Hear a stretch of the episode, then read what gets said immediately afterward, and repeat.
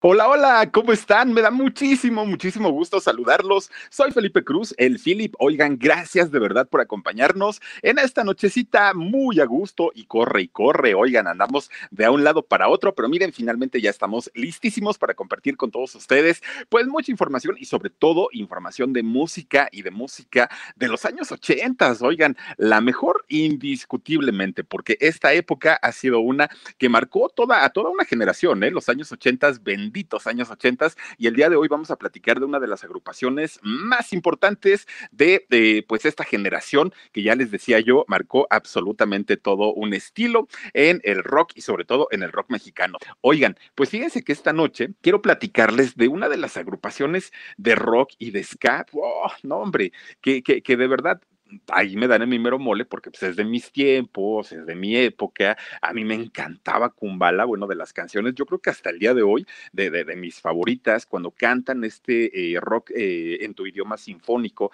en el año 2015, eh, por ahí más o menos, yo pensé que iban a invitar a, a Rocco Pachucote a cantar esta canción, pues, pues que es de él, emblemática de él, y no, resultó que no, no, no fue a cantarla, y miren, los arreglos de ese disco del Sinfónico están extraordinarios, extraordinarios, pero evidentemente la voz, pues como les digo, definitivamente Kumbala sin maldita vecindad, pues no suena igual. Entonces resulta que, fíjense nada más, les voy a platicar un poquito de, de, de lo que es y de lo que ha sido este grupo. Pues resulta que para la década de, de los 80, para los años 80, pues indiscutiblemente fue una, época de muchos cambios, de muchas transiciones, en donde resulta que no siempre to, todo lo que eh, nos presentaban era lo que la gente quería consumir. No era así, no era el caso. Pues resulta, fíjense nada más, trajo eh, dentro de mucho esta década de los ochentas, además de la moda de los copetes y de los blusones para las chavas y de las coreografías y de todo esto,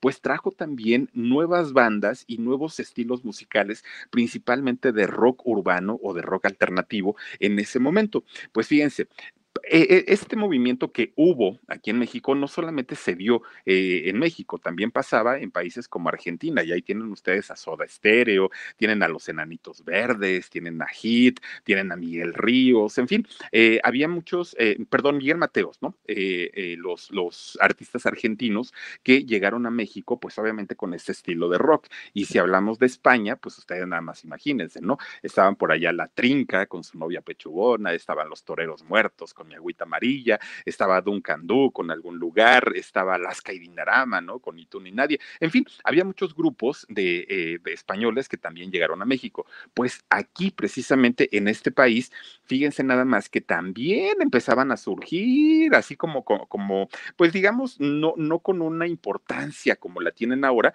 pero también ya empezaban a surgir algunos grupos muy importantes. Fíjense nada más que había eh, grupos como, por ejemplo, ¿de quién podemos hablar? De, las insólitas imágenes de Aurora, por ejemplo, de Café Tacuba, de Kenny y los Eléctricos, de Botellita de Jerez, oigan estos muchachones, ¿no? Con el Mastuerzo, y obviamente de La Maldita Vecindad y Los Hijos del Quinto Patio. Fíjense que eh, esta banda de, de rock que originalmente no se llamaba de La Maldita Vecindad y los Hijos del Quinto Patio, ahorita vamos a platicar, pero ellos se juntan en el año 1985, precisamente aquí en la Ciudad de México, Rolando Ortega, eh, eh, que bueno, es conocido como Rocco Pachucote, que es el vocalista, estaba también por aquí José Luis Paredes, el Pacho, que era el percusionista, y Eulalio Cervantes Galarza, que él era el sax. Miren, este muchacho que tenía una peculiaridad, el, el sax, que era tocar dos saxofones al mismo tiempo, cosa que hasta el día de hoy creo que ningún otro músico lo ha logrado y lo ha conseguido.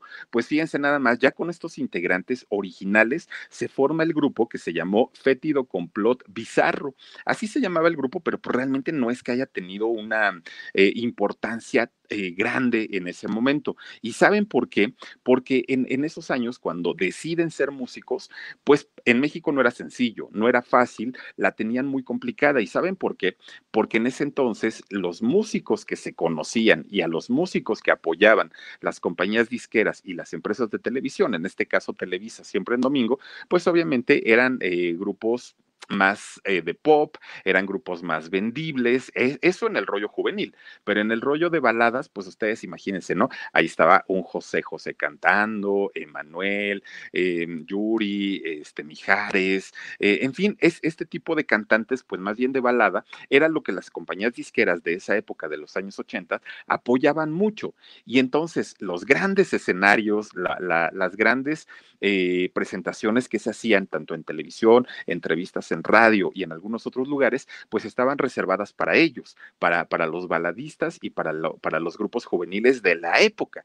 Pandora, Flans, Mecano, para, todos ellos estaban abiertos estos grandes escenarios, pero para quien intentaba ser rockero en ese momento, pues adivinen qué, la única, la única opción que tenían, pues ¿dónde creen que eran? Pues eran tocar en eh, estos lugares que eran conocidos como... Eh, pues lugares ah, clandestinos, ¿no? Era, eran los famosos lugares que, que, no eran muy, muy, muy conocidos en, en, ese momento y por eso es que eh, resulta que para, para ellos lugares como el Rocotitlán, por ejemplo, pues se convirtieron en lugares muy emblemáticos, donde podían ir a cantar, donde podían ir a presentarse sin ningún problema. Ellos podían estar ahí. Dice, adopta, no compres. Me encantó cuando Paco Stanley invitó a toda la banda Maldita Vecindad, Café Tacuba, Caifanes, Botellita de Jerez.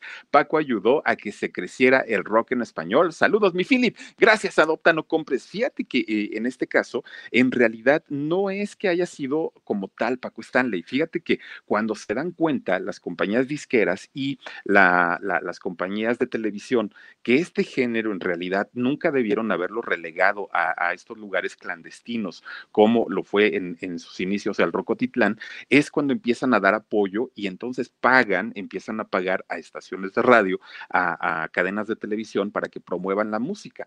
Pero en realidad, pues los conductores estaban ahí, pues obviamente para dar a conocer estas agrupaciones.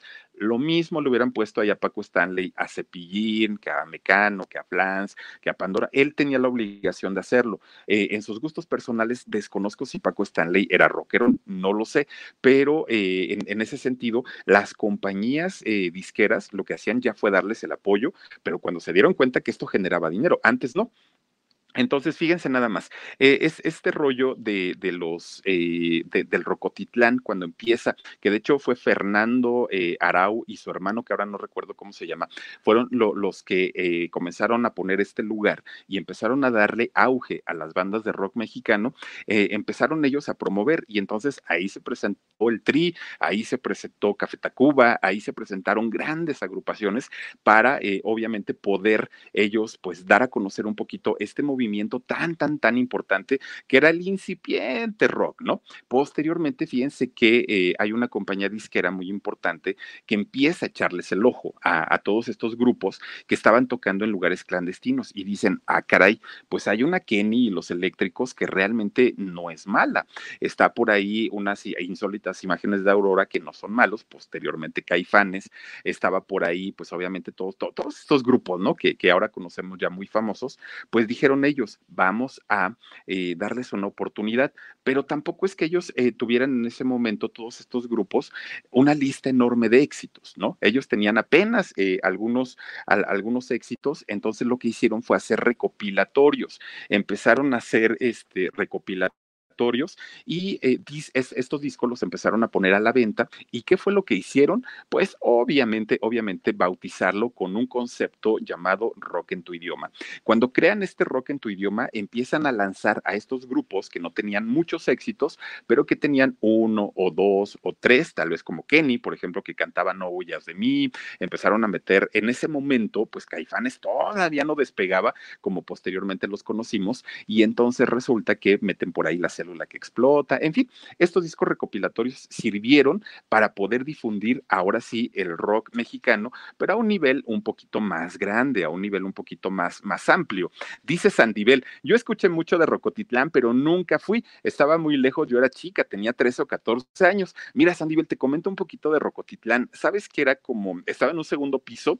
Ahorita ahí no sé exactamente qué sea, pero para quien conoce la Ciudad de México, hagan de cuenta que es el eje 6 y Avenida Insurgentes. En este cruce hay una tienda de ropa suburbia, ahí, y, es como un tipo glorietita, hagan de cuenta que es así como, como una media luna más o menos. En esa esquinita estaba ubicado el Rocotitlán. Era, miren, el, lugar obligado para todos los rockeros, para toda la gente que le encantaba la música de, de rock urbano. Miren nada más qué bonito se veía. De hecho, esta imagen que nos presenta Omar ya es de el Rocotitlán que estaba en Calzada del Hueso por, ay, no me acuerdo si era Miramontes o por, por ahí, eh, donde se encontraba este lugar, pero mi gente, ¿cómo están? Yo soy Nicola Porchela y quiero invitarlos a que escuches mi nuevo podcast Sin Calzones, en el que con mi amigo Agustín Fernández y nuestros increíbles invitados hablamos de la vida, la fiesta y nuestras mejores anécdotas. Y obviamente todos los detalles que no contamos en ningún otro lugar, solo lo van a tener acá en Sin Calzones. Ven a escucharnos como más nos gusta estar sin calzones. Ustedes ya saben que nos gusta andar sin calzones por todos lados y a ustedes les gusta vernos sin calzones. Todos los jueves en cualquier plataforma donde escuches podcast y en YouTube.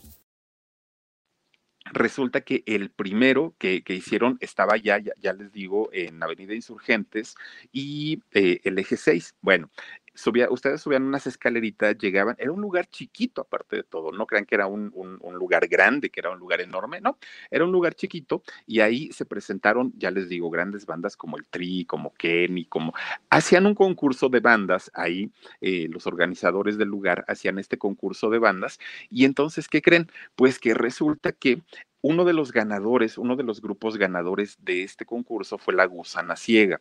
Estos muchachos que además de todo cantan muy bien. Y resulta que La Gusana Ciega, fíjense nada más que... Eh, empieza a cantar, eh, gana este concurso de bandas, se hace famosa y a partir de ahí los hermanos Arau dijeron, bueno, pues vamos a seguir apoyando el rock mexicano. Después viene un bajón en el rock y tienen que cerrar este lugar.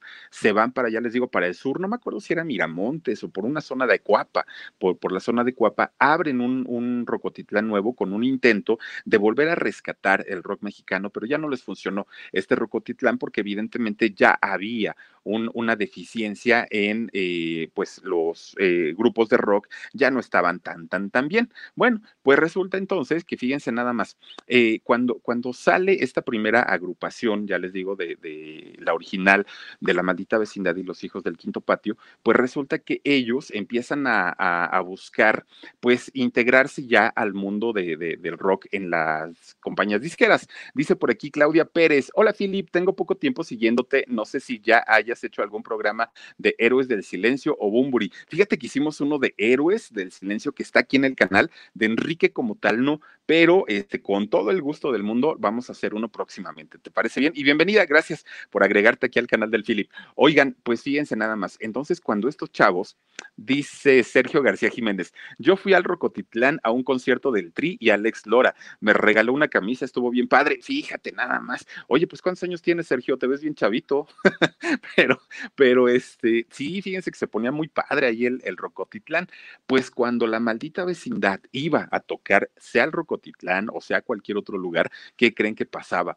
Pues que todos los otros grupos, las otras bandas, siempre, siempre, no los discriminaban, pero los criticaban mucho, porque entonces veían que llegaban con sus aretes y todos punks y todos acá medio, medio locochones, y entonces decían, ay, este grupo es de música bien pesada y bien heavy metal y todo, y cuando empezaban a cantar sus canciones, que en realidad no eran tan fuertes, de letras tan subidas, pues los empezaban a criticar, ¿no? Entonces no les fue sencillo ni para sus compañeros eh, que los aceptaran, pero tampoco para las compañías disqueras. Bueno, pues total, de que decían ellos, es que ni siquiera se ven como rockeros, ni se visten como rockeros y ni cantan rock, entonces, pues, ¿qué hacen? Aquí. Entonces siempre los como que los hacían a un ladito.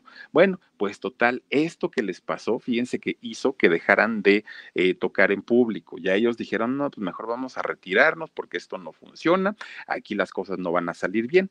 Entonces, fíjense nada más, Rocco, eh, Pachuco, que eh, es el vocalista, su papá de él era fotógrafo y entonces tenía una, una bodega donde guardaba todas sus cosas. Pues entonces habla con sus compañeros y les dice, miren, las bandas nos están criticando mucho. O sea, en realidad no, no, no, no es que sea un grupo pues que haya despuntado, que haya despegado. Pues vámonos a ensayar a las, este, a, la bodega y pues ya cuando estemos preparados salimos a la luz pública.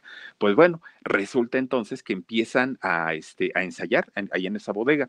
Pues en esa bodega, como su papá de Rocco era fotógrafo, almacenaba rollos, cámaras, todo lo que ocupa un fotógrafo, ¿no? Y entonces fíjense nada más lo que son las cosas que empezaron ellos a eh, filmarse, empezaron a, a, tomar videos, fotografías de lo que habían sido sus inicios, ¿no? Cuando, cuando comenzaron a ensayar. Bueno, pues total, ellos sin recursos, porque pues no trabajaban, ellos pues nada más se dedicaban a ensayar, alguno que otro había estudiado, pero tampoco es que tuvieran eh, como, como una, una preparación musical como, como los otros grupos. Bueno, pues finalmente, fíjense nada más, desafortunadamente para todos los mexicanos llega el año 1985 y específicamente el mes de septiembre. Pues cuando, cuando llega el mes de septiembre, como ya la mayoría sabemos, pues viene este tremendo terremoto, ¿no? Del año 85, eh, pues prácticamente media ciudad se cae y eh, para todo el mundo pues fue una sorpresa tremenda, tremenda. Pero este terremoto, fíjense nada más, deja al descubierto la corrupción que había, pues obviamente para, en, este caso el Infonavit, que era quien construía las unidades habitacionales para que la gente viviera, construyeron las casas con material de de la última calidad, muy malos. Entonces, cuando llegó el temblor, pues se cayeron estas casas. Deja al descubierto, desafortunadamente, la explotación que había eh, para las mujeres trabajadoras, sobre todo para el área de la, de la confección y de la costura. Recordarán ustedes aquellas imágenes espantosas cuando el edificio de allá de Pino Suárez se vino abajo, Pino Suárez en el centro histórico de la Ciudad de México se viene abajo, con todas las costureras, este, pues obviamente dentro. ¿Y qué fue lo que hicieron los dueños de, de, esas empresas, de esas eh, confección, eh, empresas de confección, fueron y ¿qué creen? Sacaron las máquinas de coser porque pues ellos estaban muy preocupados en recuperar eh, su dinero, su inversión y a las costureras las dejaron allá adentro. Entonces, aparte también se, se, dan a conocer las cárceles clandestinas que había también en la ciudad en donde el gobierno metía y encerraba a todos los presos políticos, a todo aquel que eh, pues intentara levantarse en contra del gobierno, que hiciera alguna crítica en contra del gobierno, pues obviamente los iban a meter a estas cárceles para posteriormente desaparecerlos. Entonces, cuando, cuando estos chavos de la maldita vecindad se dan cuenta, dicen, ¿saben qué? Este es el momento en el que tenemos que concientizar a la gente, en el que tenemos que hacer que México despierte. Ya no podemos permitir que, que, que, el gobierno nos siga tratando como nos está tratando hasta ahorita. El gobierno se levanta mucho el cuello diciendo que México es un país en progreso, que México está todo bien, y resulta que no es cierto. O sea, el México real y el México de adeveras es un México de pobreza, es un México de corrupción, y empiezan ellos, ¿no? Con, con, con este discurso Y entonces dicen, la única manera en la que nosotros podemos apoyar y podemos poner un granito de arena para poder sacar al país adelante es a través de la música. Y entonces se vuelven a juntar ya, ya en forma, pero lo hacen ahora sí de una manera más, más concreta y eh, empiezan ellos a eh, seguir cantando y a seguir tocando, pero ahora con un, con un estilo de música, con una crítica social, con una crítica hacia el gobierno. Y desde el año 85 hasta el año 88, así lo hacen. Entonces ellos empiezan a ver que la gente ahora sí empieza a, tener una conexión con ellos, que la gente ahora sí empiezan a tener de, de alguna manera pues una eh, conexión ya un poquito más, más fuerte entre la música y entre ellos mismos. Y resulta que ya para el año 88 dicen, pues entonces si la gente se, se, siente identificada con nosotros, vamos a buscar una compañía disquera grande, importante, para este, ver si nos pueden grabar un disco. Ahora sí, ya para hacer un lanzamiento en forma. Pues resulta que, fíjense, ya en el año 88 empiezan otra vez a tocar puertas y se las cerraban, y se las cerraban, y se las cerraban. ¿Y saben cuál era el, el, el por qué no les daban esta opción de, de poder grabar? Porque resulta que su imagen, su físico y sus canciones no eran absolutamente para nada lo que querían este, las compañías disqueras para poder presentarlas en televisión. Y entonces lo rechazaban, lo rechazaban, lo rechazaban. Pero fíjense nada más, BMG eh, Ariola en esos años, pues escucha una de las canciones de, de La maldita vecindad y entonces dicen, pues realmente no es malo, pero tenemos que hacer alguna modificación. Y entonces se oponen ellos y dicen, no, no, no, no, no. La compañía que nos vaya a contratar, que, nos contrate como somos, como estamos, exactamente yo no, nosotros no queremos ni que nos digan lo que hacer, ni cómo cantar, nada. O sea, nosotros queremos que nos den la libertad para poder expresarnos con nuestra música. Pues como les vieron mucho, mucho eh, potencial, BMG dijo, órale, está bien, te los vamos a dejar que graben un, eh, un disco y a partir de ahí vamos a ver si funcionan o no funcionan. Bueno, pues empiezan los chavos a preparar todo, todo, todo, todo, ¿no? Ya lo saben, las maquetas, los ensayos, que si aquí, que si allá, y pues a partir de ahí empiezan ellos ya con, con, con estas ganas, ahora sí, de salir y triunfar a lo grande. Ellos lo que querían demostrar es que no todos los músicos de México eran eh, pues músicos que se iban a dedicar a cantar canciones de Timbiriche o, canciones como, como en un rollo más pop. Ellos dijeron, nosotros queremos hacer ska y queremos hacer rock. Bueno, pues fíjense, dentro de toda esa transición que ellos estaban haciendo, deciden también cambiar el nombre, porque eh, pues evidentemente ellos tenían ahora que hacer un lanzamiento pues ya a un nivel más, más importante cambian el, el, nombre, pero se ponen a pensar cómo nos vamos a poner, cómo nos vamos a poner, pues que eran el, el fétido, no sé qué se llamaban antes, ¿no? Pues, pues resulta que dicen, ¿y ahora, ahora qué nombre nos ponemos? Pues resulta entonces que ellos dicen, si nosotros lo que estamos diciendo con nuestras canciones es que queremos reflejar lo que en México realmente somos, que somos un país pues de pobreza, que somos un país en donde nos cuesta mucho trabajo, que el gobierno nos engaña, que esto, que aquello, tenemos que irnos al pueblo y tenemos que irnos hacia abajo, hacia abajo, hacia abajo. Pues ellos entonces lo que hacen es pensar en algo que los acercara y que tuviera esta conexión con el pueblo. Miren, hay una explicación, de hecho, que da por aquí eh, Rocco, Rocco Pachuco, explicando exactamente por qué se hicieron llamar así. A ver si lo tenemos por aquí, Omar. Mi gente, ¿cómo están? Yo soy Nicola Porchela y quiero invitarlos a que escuches mi nuevo podcast Sin Calzones, en el que con mi amigo Agustín Fernández y nuestros increíbles invitados hablamos de la vida, la fiesta y nuestras mejores anécdotas. Y obviamente todos los detalles que no contamos en ningún otro lugar, solo lo van a tener acá en Sin Calzones. Ven a escucharnos como más nos gusta estar sin calzones. Ustedes ya saben que nos gusta andar sin calzones por todos lados y a ustedes les gusta vernos sin calzones. Esto todos los jueves en cualquier plataforma donde escuches podcast y en YouTube. Mm, dice Chavarría, Philip, ando agüitado contigo, soy nuevo en tu canal desde ayer y te mandé un super chat ayer y no me leíste. ¿Cómo crees, Chavarría? No me digas eso. Mira, te mando un, un abrazo, no sé quién seas, pero, pero de verdad, gracias, bienvenida, bienvenido aquí al canal del Philip y no te vi, pero eh, yo te lo agradezco, te agradezco muchísimo que nos, que nos acompañes. No sé, Omar, si, si tenemos por ahí el video de Rocco, de, de Rocco Pacheco, este, Pachuco, porque él explica perfectamente cuáles fueron los motivos y las razones por las que deciden ponerle a eh, la maldita vecindad precisamente este nombre. Y es que resulta, fíjense nada más, hasta hace algunos años todavía en México eran muy usadas las eh, vecindades, las vecindades que eran donde agrupaban a las personas que obviamente no tenían posibilidades de comprarse una casa propia. Entonces vivían, en la, hagan de cuenta como el chavo del ocho, ¿no?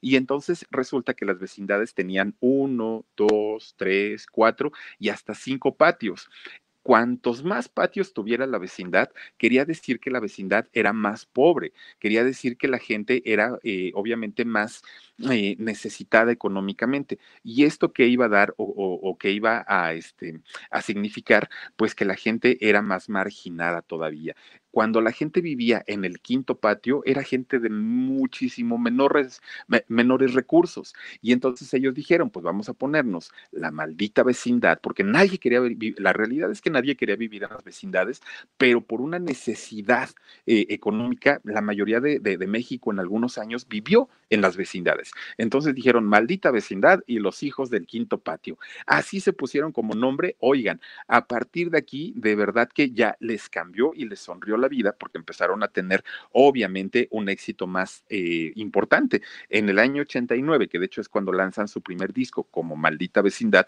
pues a partir de aquí ya este, eh, les empezó a ir muy bien. Incluso esto eh, contribuyó a que otras compañías disqueras empezaran a contratar y a firmar ya a otros artistas, a otros cantantes que ya tenían esta como, como, este rollo del rock o del ska o de algunos otros géneros musicales. Bueno, pues fíjense nada más, resulta que cuando, cuando empieza eh, ya la maldita vecindad a tener este éxito eh, en más importante, Posteriormente, en el año 91, graban su, su canción, su disco, el disco de El Circo, en donde definitivamente pues ya tuvieron más, muchísimo más éxito. A partir de este disco ya es cuando ellos, eh, pues viene la de Pachuco, viene la canción de Kumbala, y bueno, vaya Kumbala, una canción de verdad maravillosa, una canción hermosa que hasta la fecha yo creo que para mucha gente pues sigue siendo eh, muy, muy, muy importante. Y fíjense nada más eh, lo que son las cosas.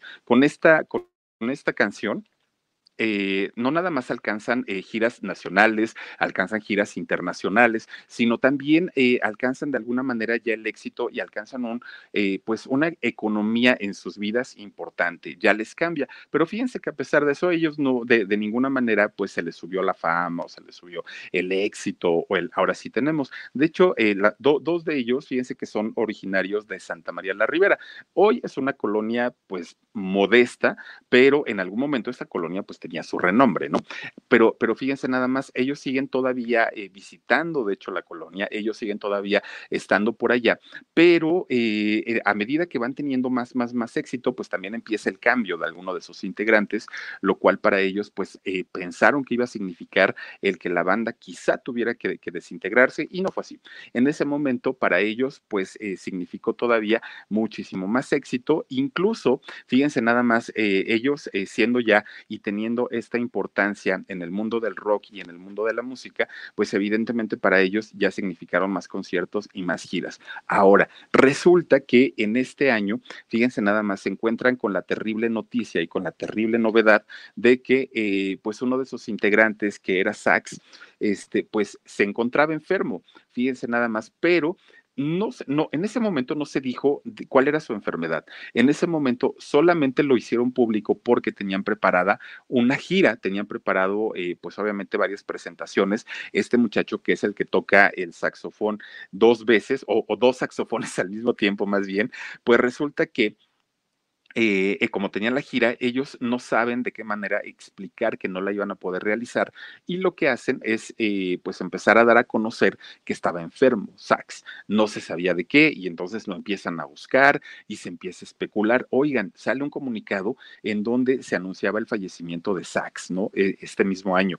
Todo el mundo pues dijo, ¿qué óvole? O sea, pues realmente es una persona joven, no está tan grande, nunca se dijo de que estaba enfermo. Después dijeron que no era cierto, después dijeron que sí era cierto en fin, se empieza a crecer la bola de nieve y eh, hasta que finalmente tuvo que salir, fíjense nada más, su esposa tuvo que salir a hablar porque todos los medios ya estaban especulando, ya estaban diciendo y tratando de entender qué era lo que había pasado con, con, este eh, gran músico, con este eh, miembro original y fundador de esta banda que es La Maldita Vecindad y Los Hijos del Quinto Patio. Entonces, ante tanta polémica, porque eh, pues se decía que estaba gravemente enfermo en un hospital, pues tuvo que salir su esposa, fíjense, tuvo que salir su esposa a tratar pues de calmar primero a los medios y a decir que en realidad sí estuvo muy enfermo, que en realidad tuvo un problema muy fuerte de salud, que tuvieron que hacerle transfusiones sanguíneas, que tuvo que estar en un reposo pero extremo y que tampoco tenían dinero para pagar el hospital, que de hecho él debió haber pasado toda su convalecencia, nunca mencionó de que estaba enfermo, pero dijo que debió haber pasado toda su convalecencia en el hospital pero que como no tenían dinero, lo tuvieron que sacar y llevarlo a su casa. Lo que sí hizo fue darle un agradecimiento y fíjense cómo, cómo a veces pasa que entre los artistas, digamos, del pop o de algunos otros géneros, muchas veces lo que pasaba es que eh, cuando alguno de ellos tiene problemas, pues miren que cada quien rasque con sus propias uñas. En el caso de la, de la gente de rock, son muy, muy solidarios. Y entonces la esposa comenzó a decir, si no hubiera sido por el apoyo de Amandititita, si no hubiera sido por el apoyo eh, de Saúl Hernández, si no hubiera sido por el apoyo de fulano, y empiezan a, comentar muchos nombres que apoyaron y que buscaron muchísimo la manera de eh, hacer que su amigo pues se recuperara pronto, ¿no? Y entonces sale la esposa y dijo, es verdad, eh, Sax estuvo muy enfermo, estuvo hospitalizado, no teníamos dinero para pagar la hospitalización, fue una temporada y una época bastante fuerte, él no falleció, él sigue todavía con vida, pero este pues no tengo yo que salir a, desmentir todo lo que se ha dicho en medios porque eh, se rumoró incluso su fallecimiento. No fue así, pero sí hubo una enfermedad. Ahora él ya está en su casa, él se está recuperando, él está tratando pues ya de, salir adelante. Piensan que en un futuro próximo se pueda reincorporar nuevamente al, a la banda, a la agrupación. Miren, allá está con su, con su esposa y con sus hijos, vean nada más, ¿no? Y entonces, que, de hecho, fíjense, es bien curioso porque a todos, a los muchachos les dicen sax también, igual que al papá. Pues resulta que están esperando la, la, el momento en el que puedan recuperarse bien ya eh, todos los integrantes y estar nuevamente en eh, pues, los escenarios, cantando y todo. Obviamente, pues cuando pase ya esta situación que nos tiene ahora resguardados todavía en casa. Dice kilos abajo ya. Hola, Philip, la maldita y los tacubos son músicos de cámara, ¿correcto? Te abrazo. A ver, nada más explícame, ¿a qué te refieres con cámara, de músicos de cámara? Cámara de que, eh, y, perdona mi ignorancia, este, kilos abajo. Si me explicas, este, lo, lo, lo, checamos con todo el gusto del mundo porque me agarraste en curva. Dice Verónica Puebla, mi Philip felicita a, Lisbeth López, es su cumple. Lisbeth, te mando besotes, muchísimas gracias. Pásatela bien, bien, bien bonito y muchas gracias por acompañarnos aquí en el canal del Philip. Oigan, pues, pues fíjense nada más esta situación en donde eh, pues este Sax ahora tiene que tomar terapias de rehabilitación. Es bien curioso porque fíjense que su esposa no quiere comentar qué fue lo que le pasó, qué fue lo que sucedió. Solamente ha dicho que sí es verdad que sí estuvo enfermo, pero que en realidad pues eh, esperan ya su pronta recuperación y que la banda se vuelva a integrar. Oigan, no sé si ustedes en algún momento han tenido la oportunidad de ir a uno de los conciertos de, de, La Maldita Vecindad y los Hijos del Quinto Patio. Es la locura. Y miren, Dice Fátima, Philip, ¿cuándo bailamos con bala de cartoncito de cerveza? Es que es así se baila, Fátima. Eh, fíjate que es así, es muy, muy, muy sensual esta canción. Y fíjate, yo creo que lo que más gusta de la canción de Kumbala es definitivamente pues el sax, ¿no? El saxofón que metieron y que perdón, aparte de todo, fíjense que esta, eh, esta canción mi gente, ¿cómo están? Yo soy Nicola Porchela y quiero invitarlos a que escuches mi nuevo podcast Sin Calzones, en el que con mi amigo Agustín Fernández y nuestros increíbles invitados hablamos de la vida, la fiesta y nuestras mejores anécdotas. Y obviamente todos los detalles que no contamos en ningún otro lugar, solo lo van a tener acá en Sin Calzones. Ven a escucharnos como más nos gusta estar sin calzones. Ustedes ya saben que nos gusta andar sin calzones por todos lados y a ustedes les gusta vernos sin calzones. Todos los jueves en cualquier plataforma donde escuches podcast y en YouTube. Que es de un estilo eh, rock, que es de un estilo jazz incluso, eh, pues, pues aquí lo, lo, lo, lo que eh, puso en vanguardia a la canción es precisamente el estilo de tocar el saxofón de eh, este integrante de La Maldita Vecindad y los Hijos del Quinto Patio. Y es una de las canciones más representativas de este movimiento del rock en tu idioma y que a la fecha yo creo que pasarán generaciones y generaciones. Muchos chamacos la seguirán cantando y la seguirán bailando. Dice Laus Tamayo, música de cámara es aquella compuesta para un reducido grupo de instrumentos en, en contraposición a la música de orquesta. El nombre viene de los lugares en los que ensayaban pequeños grupos de músicos. Es que fíjate, muchas gracias, eh, Luz Tamayo. Fíjate que, por ejemplo, en el caso de, de La Maldita Vecindad, ellos incluso al, inicio del grupo eh, no tocaban ni siquiera con guitarra y ahorita que lo comentas tú, pero por supuesto, ellos de hecho empezaron a tocar con instrumentos básicos, o sea, no, no, no es que haya sido una agrupación de, ah, grandísima y enorme y con muchos instrumentos y todo, no, eh, sí, es, era, era un grupo de música reducida y esa era la belleza, ¿no? De, de hacer música, que con más no, que con menos hacían más, obviamente, y sí, pero, pero por supuesto que sí.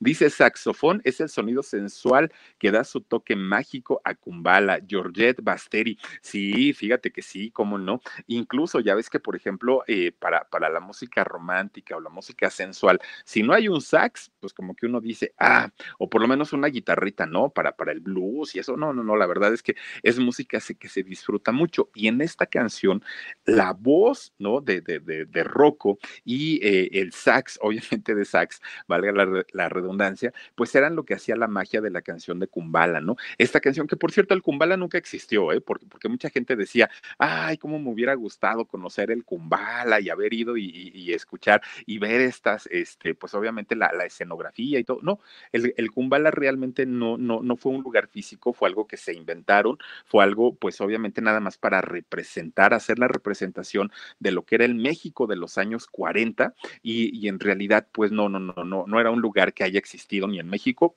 al parecer ni en el mundo.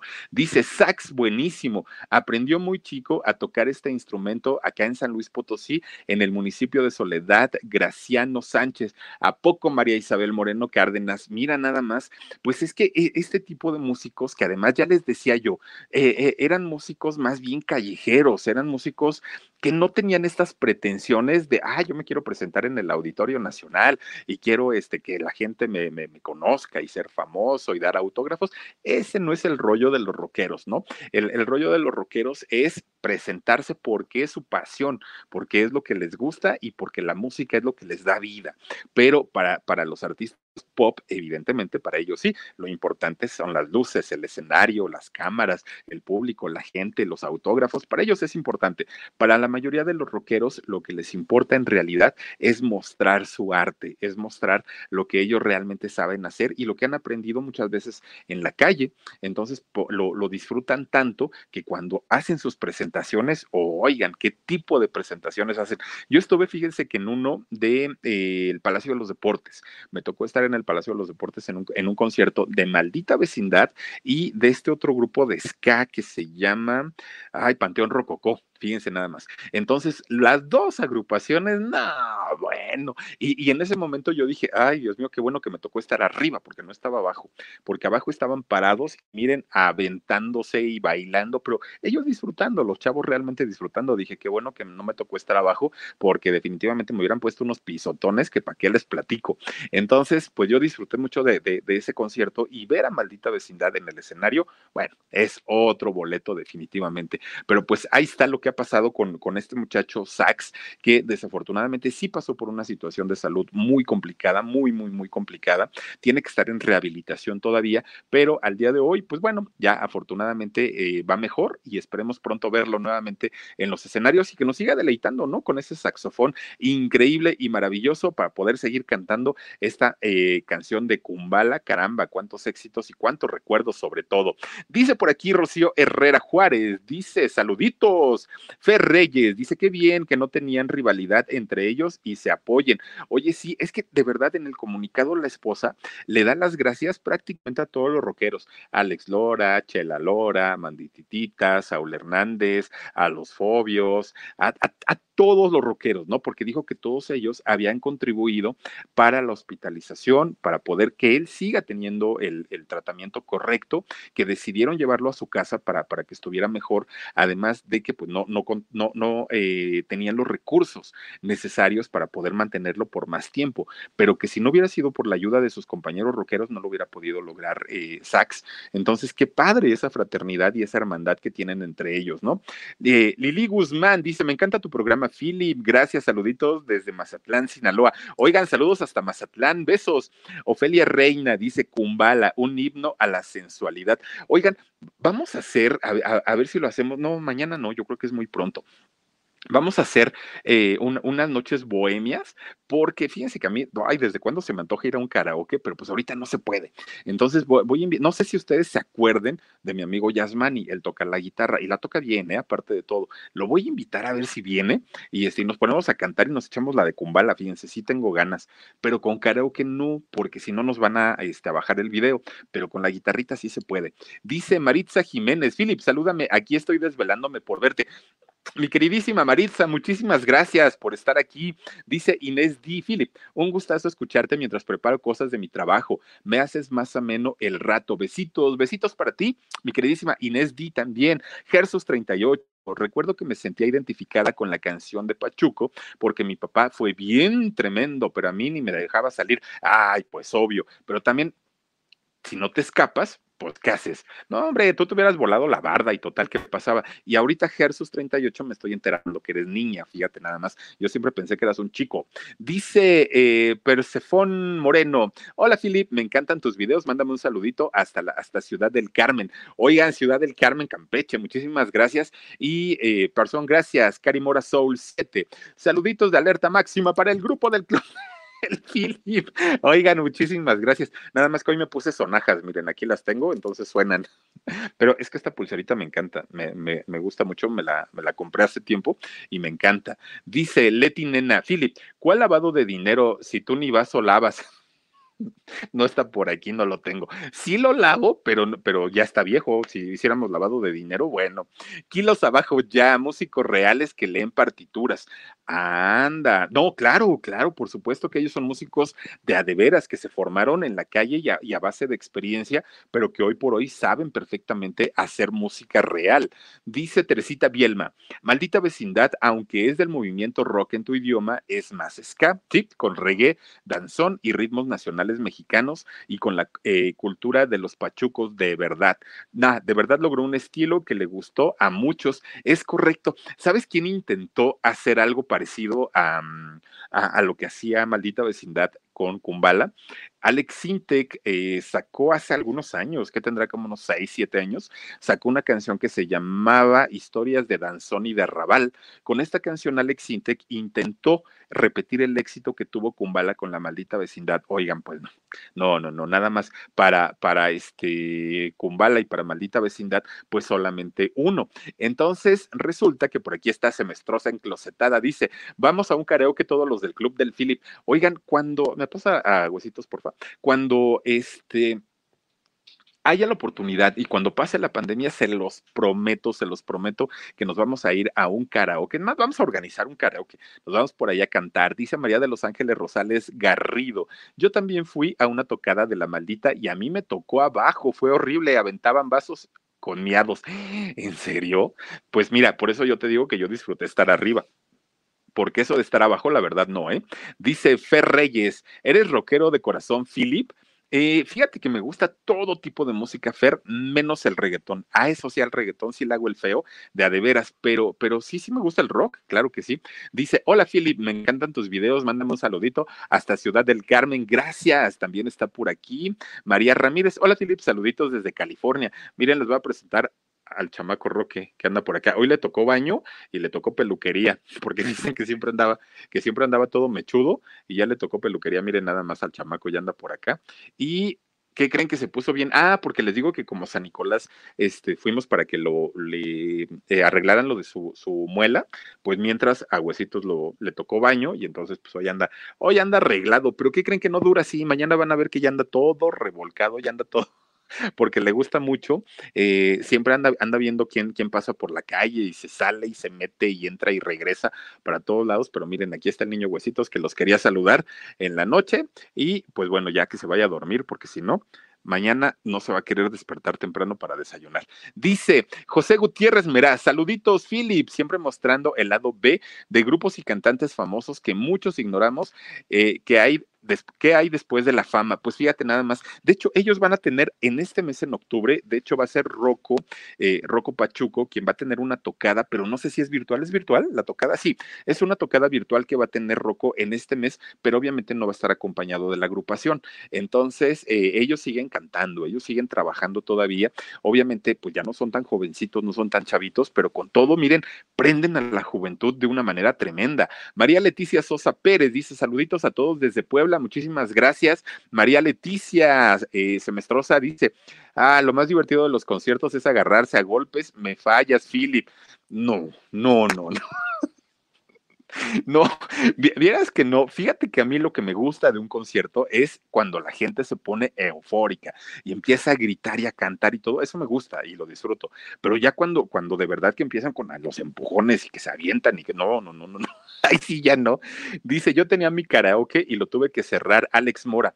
Híjole, Alex. Pues ahora que abran, invítanos y vamos todos, de verdad, no, hacemos un, este, una convivencia y nos vamos todos para tu karaoke. Y mira, te lo prometo que yo por lo menos no me vas a bajar ahí. Diez canciones y me aviento. Suri River dice: Hola, mi Philip, un placer verte. Hola, mi Suri, te mando besotes. También está por aquí Angelique Allen. Dice: eh, sé leer música porque tocó violín, estudié dos años en Waynes, ah, bueno, ¿qué? Osterich, música de cámara, formación académica, no lírica. Ah, ya, ya, ya, mira nada más, Angelique. Oye, si eres, si eres músico, enséñame a cantar, por favor, yo quiero cantar. Eh, Rosy González dice, no es Roque, es Huesitos. Sí, es Huesitos, el, que ahorita pusimos por aquí. Y está bien malito, San Nicolás. Les digo que tiene, tiene un derrame en su ojito, pero el derrame le vino por el absceso que tenía en la muela. Entonces se le, se le infectó y se le pasó al, al ojito. Y apenas fue de, de, ayer para hoy. Y entonces ya el, doctor, el doctor, el veterinario, le dijo que le, que le tiene que sacar la muela, porque ya les, sí les había yo platicado que está ya viejito, que ya está grande de edad.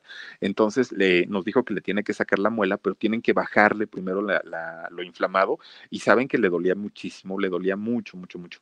Y entonces ah, ya le, puso un, desinflamatorio y le estamos dando ahorita antibiótico. En 10 días tenemos que ir para que lo duerman, lo van a tener que dormir y entonces ya extraerle la muela que ya no le, que ya no le sirve. Entonces, pues sí, está un poquito malito, pero el otro anda por ahí, ¿eh? como que sin nada. María Esparza dice saludos desde Guadalajara. Muchísimas gracias, María Esparza. Eh, eh Azalea Ramírez dice, saluda mi Philip. Te mando saludos y besos a Salea. Y con nosotros, Malu Tracy dice saludos de alerta máxima. Oigan, muchísimas gracias a todos ustedes. Dice, ¿y qué ha pasado con Molotov? Oigan, hablamos de Molotov, ¿quieren? Porque miren, es este grupo que de verdad para muchos sí nos paramos de pestaña cuando escuchamos las letras de Molotov, pero que hoy por hoy, miren, ya pasan como decir cuál, hasta como canción de cuna.